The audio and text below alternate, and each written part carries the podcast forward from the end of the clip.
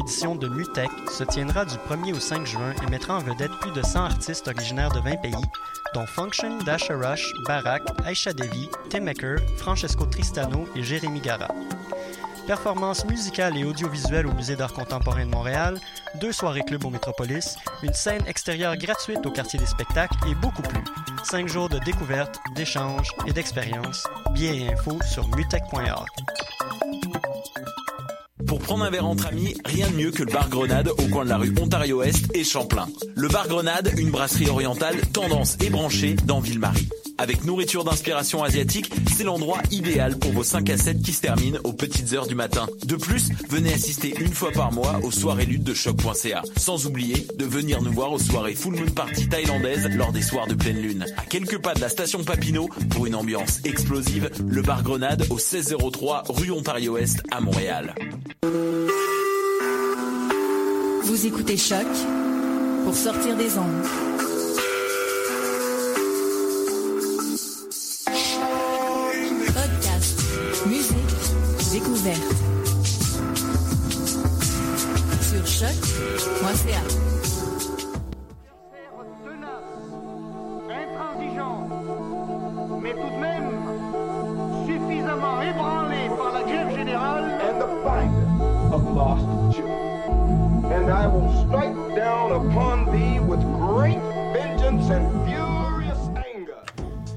Allô, bienvenue dans la première émission de Permis de séjour.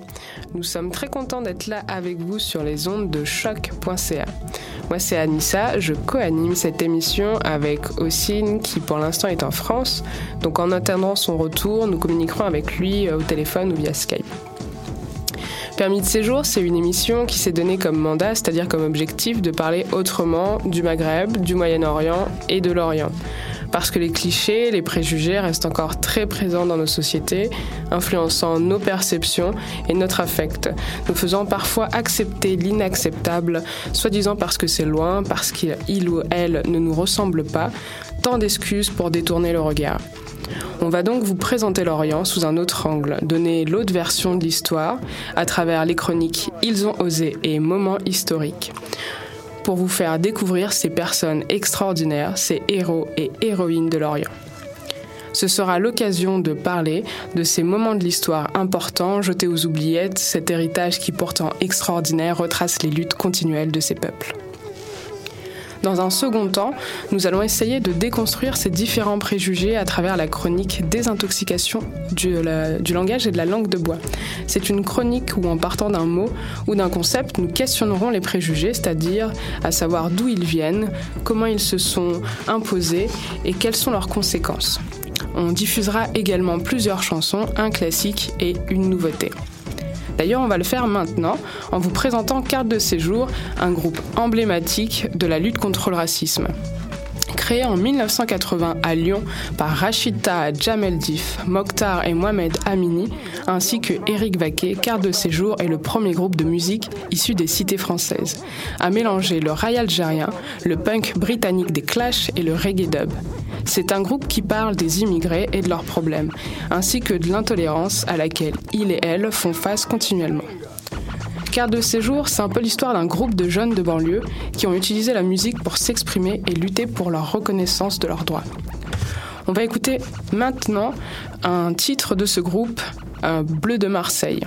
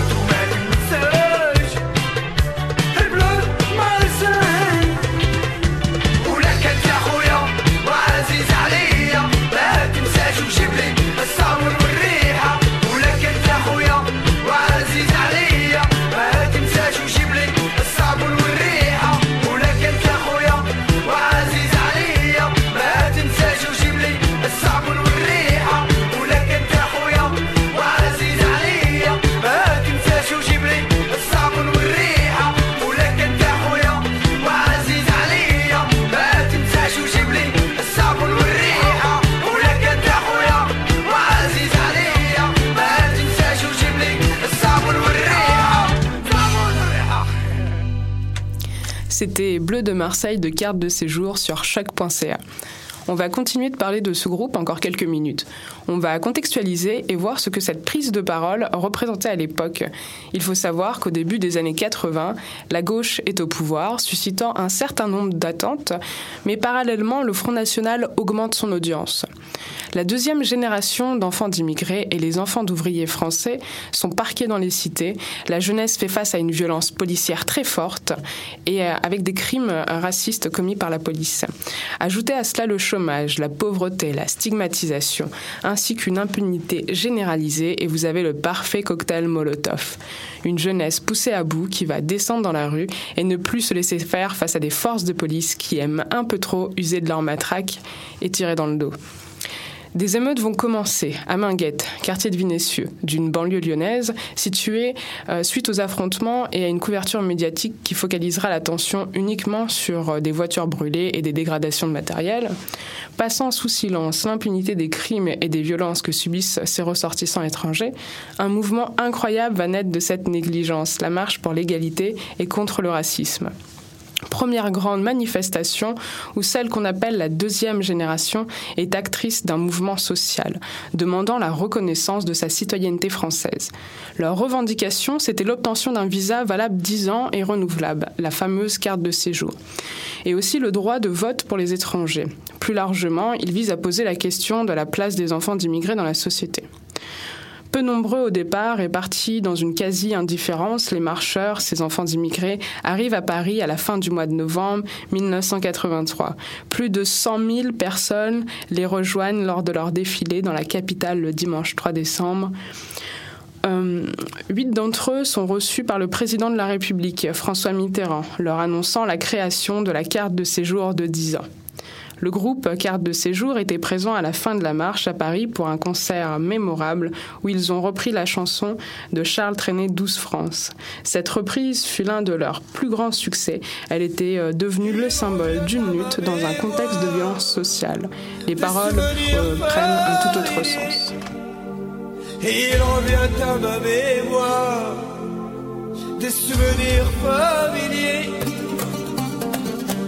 Revient à ma mémoire des souvenirs familiers. Je revois ma blouse noire lorsque j'étais écolier sur le chemin de l'école.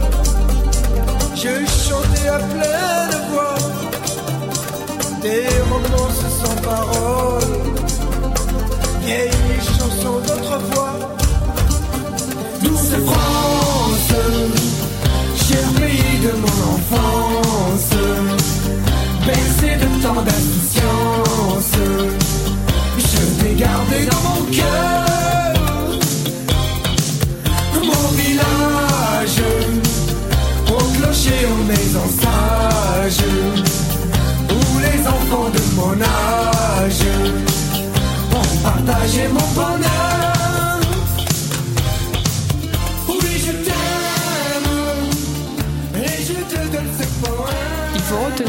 Carte de séjour, c'était une forme originale de création musicale et de résistance aux assignations identitaires. Ce qu'il faut comprendre, c'est que la prise de parole d'un groupe de musique médiatisé tel que Carte de séjour à cette époque devient un soutien inestimable pour les mouvements sociaux rendant visibles leurs problèmes. Maintenant, euh, on va rester dans le thème des musiques engagées avec la chronique Ils ont osé. Aujourd'hui, Ossine va nous parler d'une artiste qui ne manque pas de courage. Salut Anissa. Moi aujourd'hui, donc euh, je voulais vous présenter euh, une chronique. euh, Ils ont osé le faire et je voulais parler de mon héroïne du moment, qui est aussi une héroïne féministe, car euh, elle a osé faire du rap en Afghanistan et par la suite en Iran, et elle a défié le régime des mollahs pour ça. Alors, elle s'appelle Sonita Alizadeh. Elle est née en Afghanistan. Elle est malheureusement un historique familial trop commun dans cette région où les mariages forcés des jeunes filles sont monnaie courante. Par chance, elle évitera le sein de justesse et sa famille déménagera en Iran. Sauf que sur la route du déménagement, sa famille va se faire raqueter par les talibans qui vont menacer de kidnapper Sonita euh, s'ils n'ont pas ce qu'ils veulent. Sonita, à ce moment-là, va prendre conscience euh, qu'elle est une marchandise et qu'elle a une valeur monétaire, selon euh, l'idée de ces personnes. Mais euh, fort heureusement, sa famille perd une rançon et euh, elle pourra poursuivre son voyage. Arrivée en Iran, elle, prend, elle apprendra à lire et écrire dans un centre de réfugiés. Euh, sauf qu'elle est sans papier, donc elle devra aussi travailler dans ce centre de réfugiés et faire du ménage. Et c'est un jour, en faisant du ménage, qu'elle va entendre pour la première fois du rap. Et même si elle ne comprend pas forcément les paroles et ce qui est exprimé dans cette musique, elle comprend la rage et la colère qui sort de ce style et ça va faire écho en elle.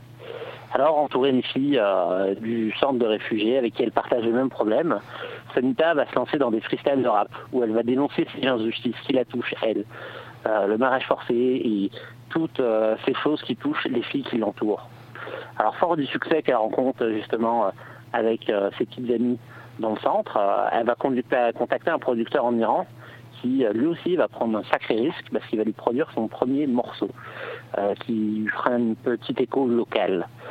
Euh, peu de temps après, donc, alors qu'elle a que 16 ans, ben, il y a sa mère qui va revenir en Iran pour lui dire qu'elle veut la marier à un homme qu'elle n'a jamais rencontré, tout ça pour pouvoir payer la dot du mariage de son frère. Mais fort heureusement, à ce moment-là, en même temps, Sonita avait rencontré une productrice, de, une productrice de documentaire du nom de Roxare Game Magami. Un documentaire que vous pouvez voir, notamment sur Sonita. Donc, euh, Roxare filme Sonita dans son quotidien, et notamment sur sa manière de, rapper. Euh, donc, dans un énorme désespoir, Sonita va demander à Roxare si elle peut l'acheter, si elle peut payer cette euh, à sa mère pour pouvoir justement ne pas être mariée. Roxare, dans un élan de générosité, justement, va débourser 2000 dollars qu'elle va donner à la mère de Sonita, mais celle-ci n'acceptera que de leur donner 6 mois de délai. Donc euh, c'est devant la caméra de Roxare que Sonita va tourner son premier clip pour sa première chanson connue qui s'appelle Marie à vendre et c'est cette musique-là aujourd'hui que je voudrais vous faire découvrir.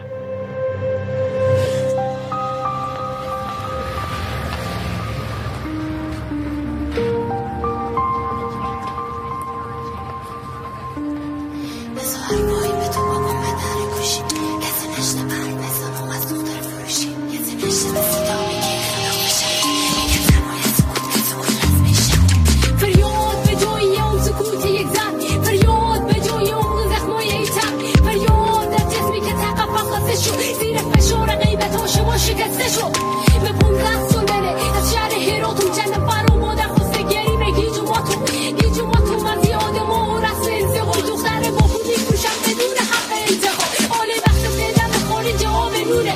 هرکی پولی شر بده دختر مال اونه.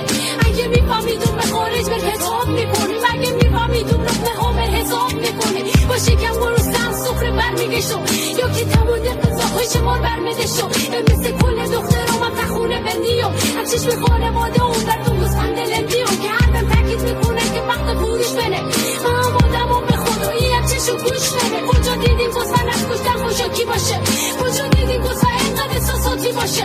من به خدا نمی‌تونم از شما دور باشم هیچ وقت شما نمیفروشم حتی مجبور باشم ولی شما آخر چی بگم بخوام اون به دنیا آورده با چی بگم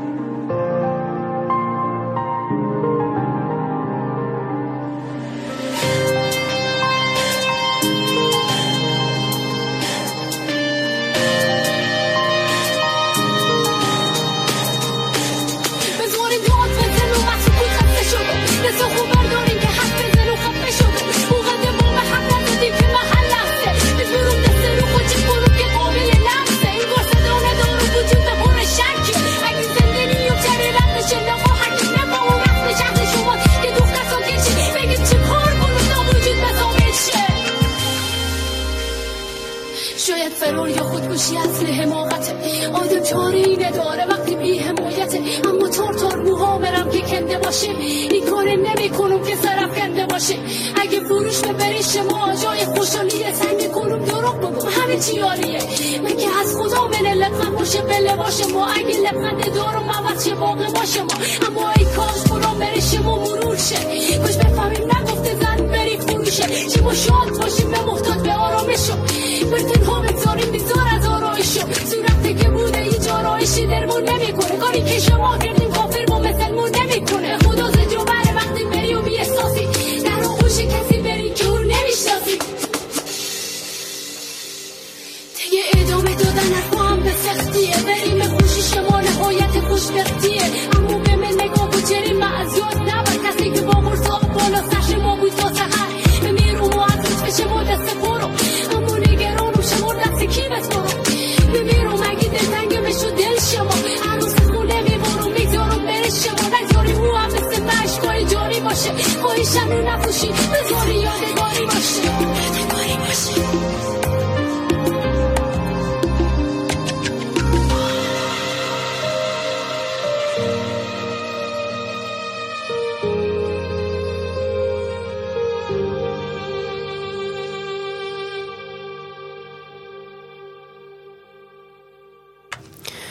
Merci aussi pour cette chronique, ils ont osé. Maintenant, c'est le temps de moments historiques. Tantôt, je vous parlais de visa. Maintenant, nous allons parler de passeport. L'un ne va pas sans l'autre. Et on va se poser la question, mais depuis quand cela existe? En tapant sur Internet depuis quand le passeport existe, c'est pas très compliqué, je vous l'accorde, je suis tombée sur le lien du gouvernement du Canada. Au moins, c'est une source fiable, enfin je crois. Et on peut y lire que hum, le passeport, en fait, sa première forme remonte à au moins 450 ans avant Jésus-Christ. Et euh, ils nous mettent une petite histoire. hein. Alors que Néhémie, un fonctionnaire auprès du roi de la Perse ancienne, demande la permission de se rendre en Judée, le roi acquiesce à sa demande et lui remet une lettre à l'attention des gouverneurs de la province et au-delà de la rivière les sollicitant de lui assurer un sauf-conduit durant son passage sur, leur territoire. Cette petite histoire, c'est la première forme de passeport dans le monde. Euh, ce qu'il faut savoir, c'est que le passeport canadien aujourd'hui adresse encore cette requête. En effet, à l'intérieur euh, du passeport, une lettre délivrée au nom de Sa Majesté la Reine, qui, comme la lettre de Néhémie, demande un sauf-conduit pour le titulaire du passeport ainsi que sa protection.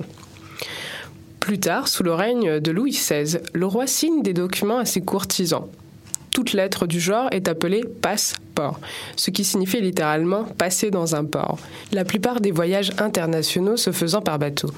D'où le mot passeport. Alors, au milieu du 19e siècle, l'avancée du chemin de fer donne lieu à une explosion du tourisme dans toute l'Europe, faisant éclater le système de passeport et de visa. Après, ça continue, mais je ne vais pas tout vous lire. Vous pouvez directement aller sur le site euh, du gouvernement du Canada. Vous verrez, il y a tout un tas de modifications en fonction des époques. Par exemple, euh, au tout début de sa création, le passeport ne coûtait que 1 dollar. Une grosse différence euh, entre le prix d'aujourd'hui. J'ai continué mes recherches, puis je, me suis, je suis tombée sur l'ouvrage Émigré, vagabond et passeport. Mon attention s'est tout de suite portée sur ce livre de Gérard Noiriel, publié en 1998 aux éditions Genèse. C'est l'étude du passeport de la première à la troisième République en France. Il y a quelques informations que j'ai retenues et que je vais partager avec vous. Tout d'abord, le passeport, c'était un moyen pour surveiller et punir les citoyens.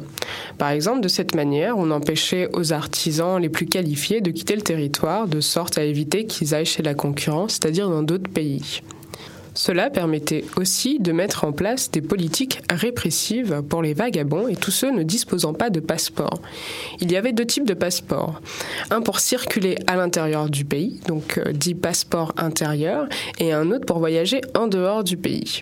Ce système euh, fut très mal accepté par la population, voyant à travers le passeport l'arbitraire et l'autoritarisme de l'ancien régime. Les passeports furent donc abolis. Ce point contredit le site du gouvernement du Canada qui, euh, pour expliquer l'abolition du passeport, prétexte des problèmes administratifs liés au tourisme. Par la suite, j'ai continué ma recherche. J'ai vu un article sur Nelson Mandela et la résistance contre l'apartheid. Vous vous demandez sûrement quel est le rapport avec les passeports. Ben, je, viens, je vais y venir. Pour résister à l'apartheid, c'est-à-dire la séparation à travers la mise en place de lois entre les blancs et les noirs, privilégiant l'envahisseur blanc, comme la mise euh, en place des réserves pour noirs. Euh, il y a le même exemple en Amérique du Nord avec les réserves des Indiens autochtones, c'est-à-dire des zones excessivement restreintes où il et elle ont certains droits seulement sur ce territoire. L'accès aux zones blanches, c'est-à-dire 87% du territoire, leur est accessible uniquement pour aller travailler, avec l'obligation d'être muni d'un passeport d'intérieur. Face à cela, une résistance passive inspirée des mouvements contestataires en Inde, basée sur la non-violence, principe de Gandhi, se développe, avec comme meneur Nelson Mandela. À la suite du massacre de Chaperville le 21 mars 1960 par les forces de police pendant une manifestation. Suite à ce massacre, la colère gagne tout le pays. Les Sud-Africains vont brûler leur passeport intérieur comme signe de contestation. C'est l'état d'urgence, avec ses lois d'exception, plus de 20 000 arrestations. Les principaux leaders, comme Nelson Mandela, seront arrêtés et jugés pour trahison. Alors voilà, c'était un aperçu de l'histoire des passeports, des utilisations qui en sont faites par les autorités à toute époque et des revendications qui se cristallisent autour de la question du passeport. Je voulais également aborder pour cette première émission le droit de pouvoir circuler librement. C'est l'article 13 de la Déclaration universelle des droits de l'homme et du citoyen. Mais en pratique, ce principe ne s'applique pas à tout le monde. Tous les pays ne sont pas égaux pour voyager. Certains passeports permettent de se déplacer très facilement dans le monde, alors que d'autres sont beaucoup plus limités, ne donnant accès qu'à quelques pays. Alors voici un classement publié fin février 2016 par Henley et Partner, une agence de conseil en résidence et citoyenneté auprès des particuliers et des gouvernements. Cette agence s'intéresse principalement depuis une dizaine d'années aux restrictions de visa imposées aux citoyens à travers le monde et se base depuis 2006 sur les informations fournies par l'Association du transport aérien qui possède la plus grande base de données sur les voyages dans le monde. Ce classement répertorie uniquement le nombre de pays auxquels on peut accéder sans demande de visa. Alors voici la liste de ces pays. Les cinq derniers du classement sont la Syrie avec 33 pays, le Pakistan avec 31 pays. L'avant-dernier pays de ce classement, c'est l'Irak avec 29 pays. Et enfin, le dernier de la liste, l'Afghanistan, avec seulement 25 pays accessibles sans visa. Maintenant, nous allons passer à la tête de liste. Ce sont les pays européens qui restent dans le palmarès depuis plus de 10 ans, avec en première position l'Allemagne, qui peut visiter 177 pays sans visa, suivi de la Suède en deuxième position avec 176 pays. En troisième position, ex aequo, la France, l'Italie, la Finlande, l'Espagne et le Royaume-Uni, euh, ces pays pouvant visiter 175 pays. Alors, les États-Unis ne sont qu'en quatrième place avec 174 pays et le Canada est sixième de ce classement avec 173 pays. On remarque une différence considérable entre les premiers et les derniers de ce classement, les pays de l'Occident ayant un accès de, à plus de 140 pays de plus que les pays d'Orient. On est bien loin de la liberté de circuler inscrite dans la Déclaration des droits universels de l'homme.